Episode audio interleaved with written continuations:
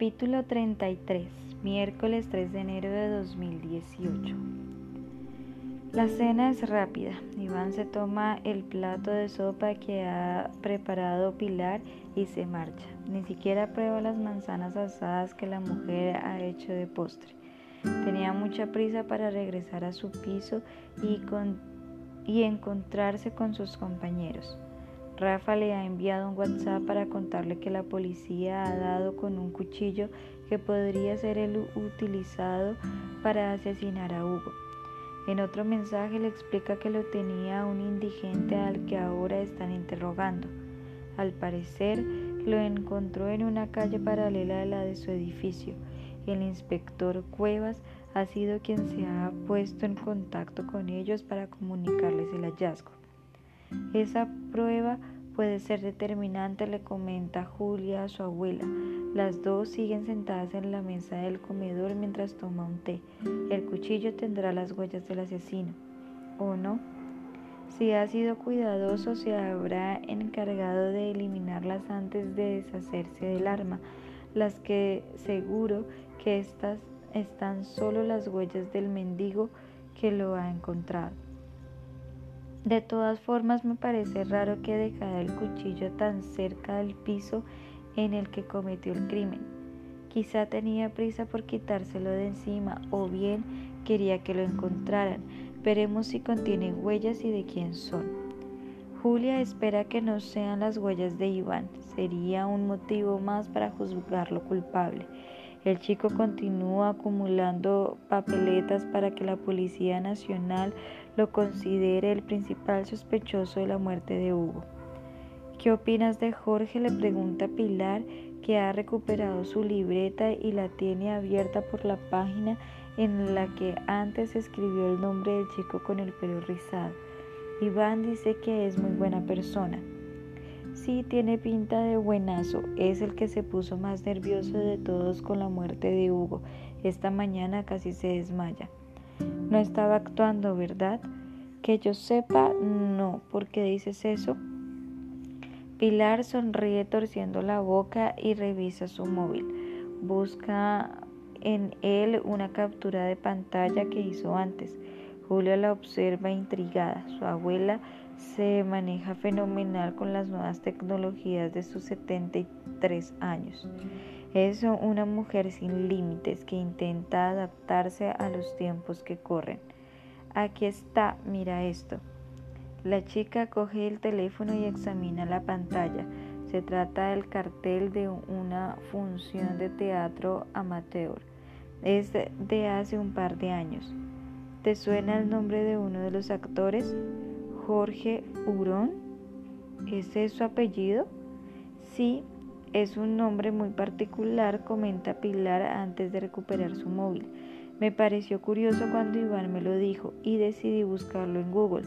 No aparecen fotos, pero sí algunas entradas sobre la obra Perdidos, basada en la serie de televisión Lost. Jorge Hurón hace el papel de Hurley. Abuela, eres toda una stalker. Intento estar al día, querida, pero ahí me has pillado. ¿Qué significa eso? Ahora la que sonríe es Julia, que le explica a su abuela lo que quiere decir ser una stalker. ¿No hablarás en serio? No soy ninguna acosadora, querida nieta, solo me gusta estar informada de las cosas. La chica suelta una carcajada que también hace reír a Pilar. La mujer da un sorbo de su taza de té y apunta una frase en la página dedicada a Jorge. A veces el asesino es quien menos lo parece. Sinceramente, yo no veo a ese chico matando a nadie, comenta Julia cuando su abuela le enseña lo que ha anotado. Por eso lo he escrito. Yo no me fiaría. Estaba en el piso cuando asesinaron a Hugo y salió corriendo del edificio, supuestamente porque se asustó. La realidad es que estuvo tiempo de tirar el cuchillo y regresar para interpretar su papel de joven afectado. ¿Y qué motivo podría tener Jorge para matar a Hugo? No lo sé, ni siquiera lo conozco personalmente, solo expongo posibles supuestos. Tampoco formo parte de la Policía Nacional ni trabajo en homicidios. Me faltan datos y medios para investigar. Esa no es nuestra labor, abuela. Para eso están ellos. Ya, pero no me digas que no tienes interés por descubrir la verdad.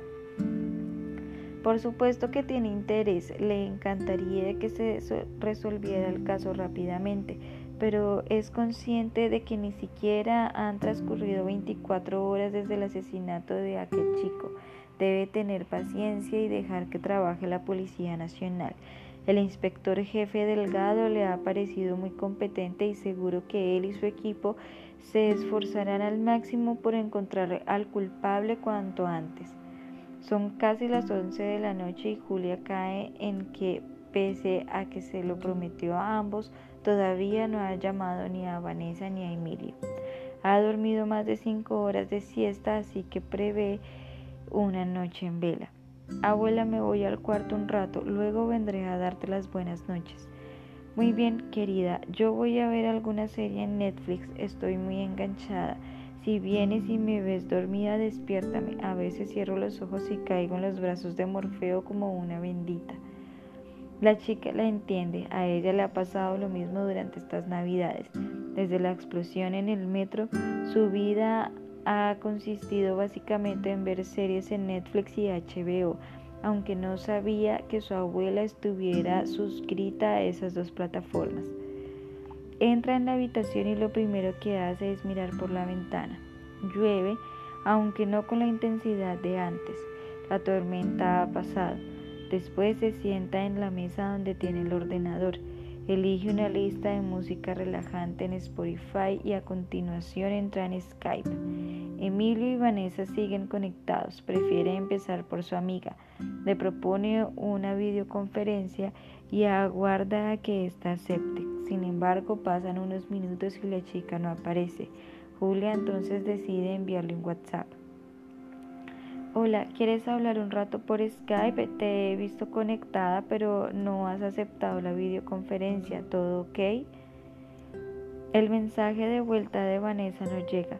Le preocupa un poco que no le responda, aunque intenta no darle demasiada importancia regresa al portátil y trata de contactar ahora con Emilio. El chico sí que acepta enseguida su petición.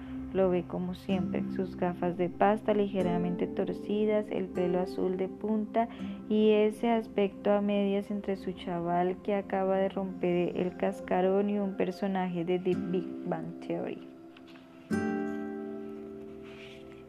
Hola, Emi, lo saluda Julia dejando escapar apenas un hilo de voz. ¿Cómo estás? Cansado, ha sido un día muy intenso. Tengo muchas cosas que contarte. Yo también me da la sensación de que ha pasado un mes desde que ayer hablé contigo. Me sucede lo mismo. Ambos se quedan en silencio mirándose a través de la pantalla, esperando a que alguno de los dos se arranque a explicar lo que ha vivido en las últimas horas. Es ella la que finalmente le cede la palabra a su amigo. No sé por dónde empezar, dice Emilio al tiempo que se ajusta sus lentes. Ayer y hoy han sido dos días de locos. Julia presta toda su atención al joven, expectante por lo que va a contarle, pero su móvil empieza a sonar. La chica comprueba de quién se trata y se ve en la obligación inmediata de contestar. Emi, perdona un segundo, me está llamando Vane, ahora seguimos. Vale, te espero. La chica finaliza la videoconferencia en Skype para que Emilio no escuche la conversación y atiende la llamada de su amiga. Hola, Vane, me tenías preocupada. Hola, Julia, perdona, estaba hablando con Ingrid, dice la chica. Se le nota desanimada. Me alegro de, de escucharte. Yo también, ¿cómo estás? Regular, he vuelto al hospital. ¿Qué? ¿Cuándo? Esta tarde me dio un pinchazo muy fuerte en la espalda y me están haciendo pruebas. No pinta muy bien. Joder, lo siento. No quiero estar aquí, me desespera muchísimo. Odio el olor permanente a desinfectante, me da náuseas. Tienes que ser fuerte, seguro que te recuperarás pronto. No lo creo, todo me sale mal. Estoy harta de la vida. A Julia se le parte el corazón al escuchar hablar así a su amiga. Nunca le había visto tan triste y desesperanzada. El sentimiento de culpa vuelve a ella. Si no la hubiera acompañado al aeropuerto, Vanessa ahora mismo no estaría en la habitación de un hospital con el ánimo por los suelos. Vamos, tú puedes, te pondrás bien muy pronto y lo celebraremos por todo lo alto. Tenemos que ver juntas la final de Operation Triunfo. Aunque hayan expulsado a Cepeda. Me alegro mucho por Roy, merecía quedarse. A Julia se le escapa una lágrima, así que con disimulo intenta recogerla con el dedo índice de la mano derecha. El dolor físico que está soportando Vanessa lo lleva ella clavado en el alma.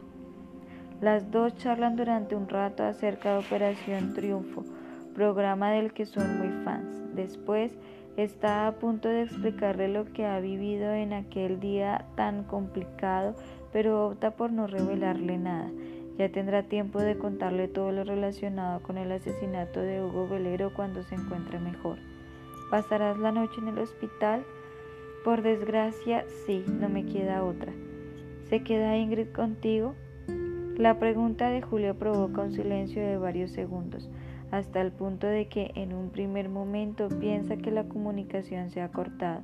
Sin embargo, la respiración de Vanessa la confirma que permanece en línea. Julia pronuncia su nombre y la voz de la chica aparece de nuevo. Ingrid no va a venir. ¿No? ¿Y eso? Se lo he pedido yo. Hemos hablado por teléfono antes. Las cosas no están muy bien ahora mismo entre las dos. ¿Habéis discutido? Sí, responde Vanessa con rotundidad. Ha perdido la cabeza.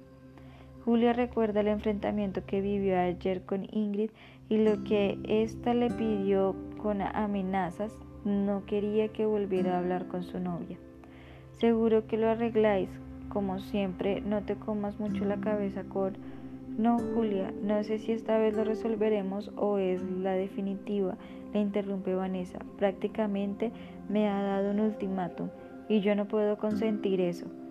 Ahora es Julia la que guarda silencio, más por miedo a que le confirme lo que cree que por no saber lo que decir. Todos sus temores se cumplen en cuanto su amiga vuelve a hablar.